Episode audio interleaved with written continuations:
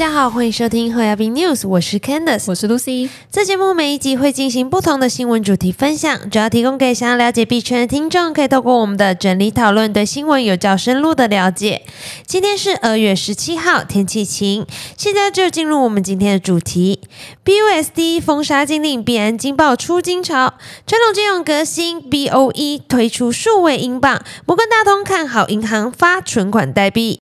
首先来进入我们第一的新闻讨论。一月十三号，《华尔街日报》抛出了市场震撼弹，发布报道称，美国证券交易委员会 SEC 正在追查币安品牌的稳定币 BUSD。不久之后呢，再有消息传出，纽约州金融服务部已指示发行商 Paxos 停止铸造新的 BUSD。美国当局出手打击 BUSD 发行商 Paxos，犹如惊弓之鸟的投资人似乎感到忧心，纷纷从币安撤离资金。虽然币安执行长赵长鹏试图消除各界担忧，表示 BUSD 由 Paxos 发行和赎回，并强调用户资产安全无疑，且完全有准备金支撑，但一系列的负面新闻已经促使投资人展开行动，提出资金躲避风险。BUSD 是以币安品牌发行的美元稳定币，目前是第三大稳定币，占币安所有交易量的三十五 percent。根据区块链分析公司 Nansen 的数据显示，币安平台上有约一百三十四亿美元的 BUSD，占币安六百亿美元资产规模约二十二 percent，而 BNB 也几乎占币安所有资产的五 percent。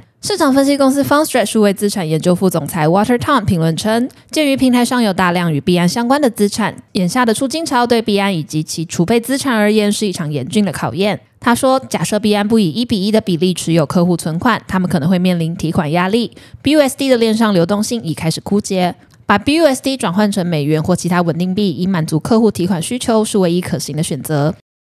现在，元宇宙 （Metaverse） 一直在二零二一年成为了世界级企业热衷的行销管道，甚至在该年也被称为是元宇宙元年。但随着美国联准会多次利率调升，资金持续的收拢。不少的科技企业都面临了裁员、股价大跌的窘境，元宇宙的热度呢也随之的骤减。尽管如此，美国富比士双周刊网站的报道指出，二零三零年全球元宇宙的市场规模有望高达五兆美元，而二零二三年将可能是确定其发展方向的关键一年。虽然不少科技巨头都已经公开表示将注重投资元宇宙，但如果细看就能发现，这些企业的愿景往往大相径庭。以 Facebook 母公司 Meta 为例，他们专注创建元宇宙空间 VR 环境，而 Microsoft 和辉达这样的公司则努力开发元宇宙相关的语言环境，以便在数位项目上进行协作和工作。与此同时，区块链的元宇宙世界也正在蓬勃发展，透过使用 NFT 来实现数位资产的所有权，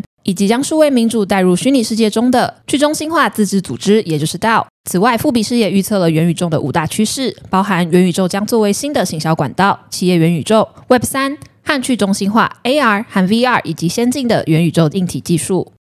英国央行和财政部上周二月七号共同发布了数位英镑的咨询报告。英国央行在新闻稿形容，数位英镑是新形式的英镑，即传统纸钞的数位版本，用于家庭和企业的日常支付。数位英镑会和现金、银行存款并行。民众可以轻松转换成任意形式，不过这并不表示数位英镑势在必行。央行强调，这是准备工作。过去几年，英国境内现金交易量直线下滑。二零一八年时，现金交易占总交易量的六十 percent，现在只占五 percent。而先前在媒体谣传的 Bitcoin 名称和比特币 Bitcoin 太像，导致有一些民众认为数位英镑是加密货币的一种。央行澄清，数位英镑和比特币等加密货币截然不同。比特币没有内在价值，而数位英镑的概念比较像是稳定币，只是发行商换成了英国央行，并以央行认可的资产作为担保。英国央行表示，数位英镑的消费模式类似于金融卡、信用卡、数位支付，如 Apple Pay。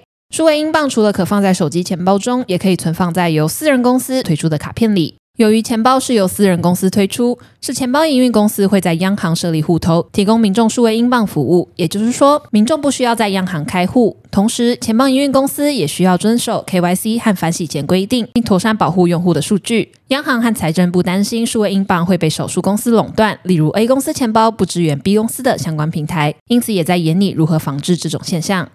传统金融革新，摩根大通看好银行发行的存款代币。摩根大通自二零二零年推出自己的 Onyx 区块链网络，是早期就拥抱了区块链技术的传统金融机构。他们发行了自己的存款代币 JPM Coin，以一比一锚定美元，客户放在摩根大通的美元可转换为 JPM Coin。让资金流动透过 Onyx 系统的验证，及时的用作支付和账务的记录，解决传统金融透过层层关卡旷日费时的流程。根据彭博社的报道，摩根大通与顾问公司 Oliver Wyman 共同发布的研究指出，商业银行可以透过发行代币在数位货币领域发挥关键作用。这些代币代表与银行持有的余额相同的存款要求，但记录在区块链上，可用于跨境支付或去中心化金融平台。摩根大通 Onyx 区块链代币系统负责人 Navian Moella 在接受采访时表示：“我们认为这是产品线的可能演变。存款代币是受良好监管的银行为 DeFi 世界的创新提供安全货币形式的一种方式，例如去中心化交易所和借贷协议。”